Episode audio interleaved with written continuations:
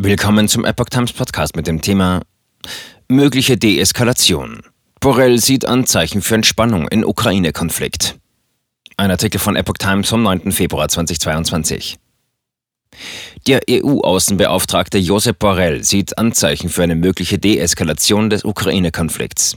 Der Besuch des französischen Präsidenten Emmanuel Macron in Moskau sei eine gute Initiative gewesen, sagte Borrell am Dienstag zum Abschluss seines Besuchs in Washington. Ich denke, dass dies ein Element der Entspannung darstellt. Zwar habe das Treffen Macrons mit Russlands-Staatschef Wladimir Putin am Montag kein Wunder bewirkt, sagte Borrell, aber solange Menschen bereit seien, sich an den Tisch zu setzen und zu reden, besteht meines Erachtens die Hoffnung, dass es nicht zu einer militärischen Konfrontation kommt. Macron hatte nach eigenen Angaben von Putin die Zusicherung erhalten, auf eine weitere Eskalation zu verzichten. Er habe dem Kreml-Chef bei dem fünfstündigen Gespräch am Montag konkrete Sicherheitsgarantien angeboten, sagte der französische Staatschef am Dienstag.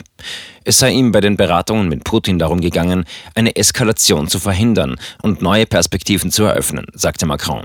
Dieses Ziel ist für mich erreicht. Moskau hat nach westlichen Angaben mehr als 100.000 Soldaten an der Grenze zur Ukraine zusammengezogen. Dies schürt Befürchtungen, dass Russland einen Angriff auf das Nachbarland vorbereiten könnte. Russland bestreitet dies und führt zugleich an, sich von der NATO bedroht zu fühlen. Moskau fordert umfangreiche Sicherheitsgarantien von dem Militärbündnis und von den USA, bislang aber ohne Erfolg.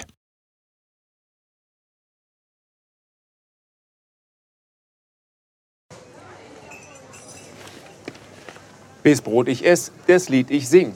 In Zeiten von Twitter und Facebook hat diese Redewendung aus der Zeit der Minnesänger neu an Bedeutung gewonnen.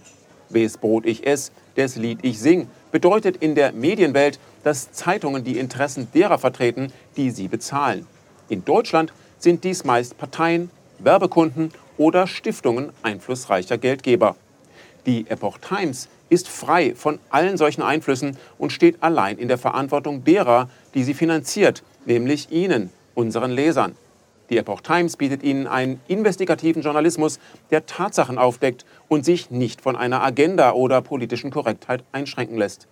Wenn auch Ihnen wirklich unabhängige und unzensierte Informationen wichtig sind, dann finden Sie diese in der neuen Wochenzeitung der Epoch Times.